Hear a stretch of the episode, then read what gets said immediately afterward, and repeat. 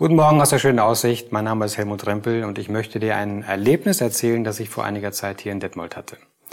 Ich war mit dem Auto unterwegs, äh, hatte es auch recht eilig und bin dann durch Detmold gefahren, musste plötzlich ganz scharf abbremsen, weil vor mir die ganzen Autos plötzlich äh, ins Schritttempo verfallen sind, nur noch so vor sich her krochen.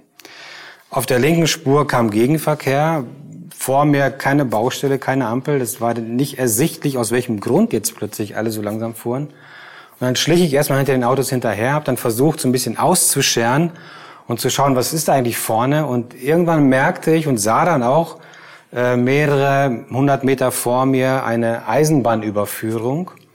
Und äh, ab dieser Eisenbahnüberführung staute sich dann der Verkehr auf dieser Spur.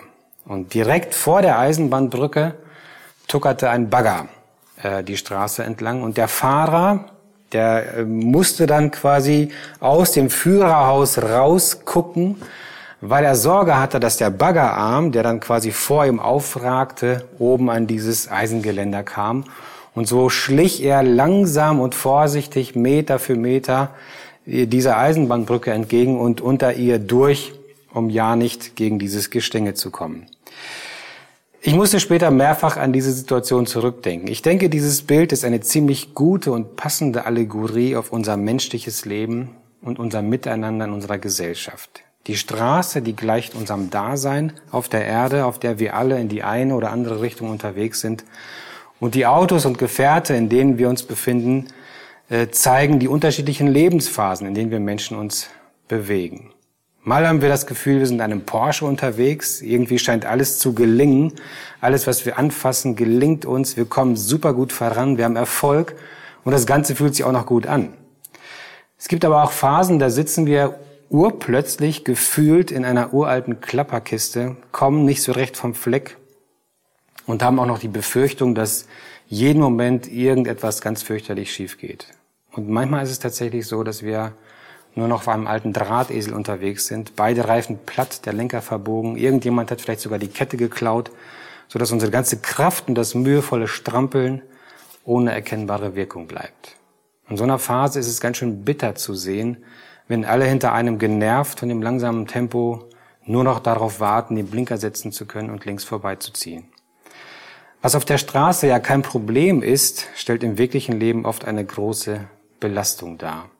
Und zwar bei der Frage, wie wir in unseren Familien, in unseren Gemeinden, in unserer Gesellschaft mit den vermeintlich schwächeren und langsameren Mitmenschen umgehen.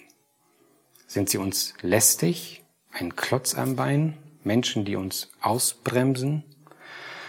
Interessanterweise beinhaltet die Bibel eine ganze Reihe an Aussagen, die darauf abzielen, dass wir als Menschen aufeinander Acht geben sollen, dass wir mitfühlend sind und dass wir nicht einfach nur egoistisch unser eigenes Ding machen sondern dass wir unsere Mitmenschen ähm, und unser Menschsein gebrauchen, um unsere Mitmenschen mit Gott in Verbindung zu setzen. So sagt Jesus zum Beispiel in Matthäus, liebe deinen Mitmenschen wie dich selbst.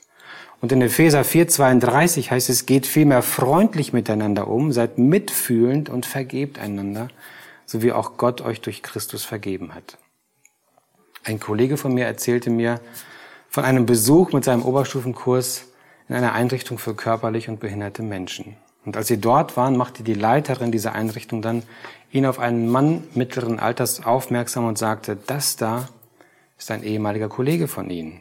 Er war Gymnasiallehrer, unterrichtete in einer Schule, hatte einen Autounfall, jetzt lebt er hier. Mich hat dieses Beispiel ganz tief berührt, weil es zeigt, dass unser Dasein, unser vermeintlicher Erfolg, unser Leben gleichzeitig kostbar ist und genauso auch absolut zerbrechlich. Und daher ist es wichtig, dass wir unsere Prioritäten in Bezug auf unser Leben, auf unsere Lebensführung korrekt setzen. Nicht der, der am schnellsten ist oder am weitesten von allen kommt, handelt nach Gottes Absichten, sondern der, der sich um den kümmert, der alleine nicht mehr weiterkommt. Geh und handle du genauso, sagt Jesus, nachdem er seinen Zuhörern das Gleichnis vom barmherzigen Samariter erzählt hat.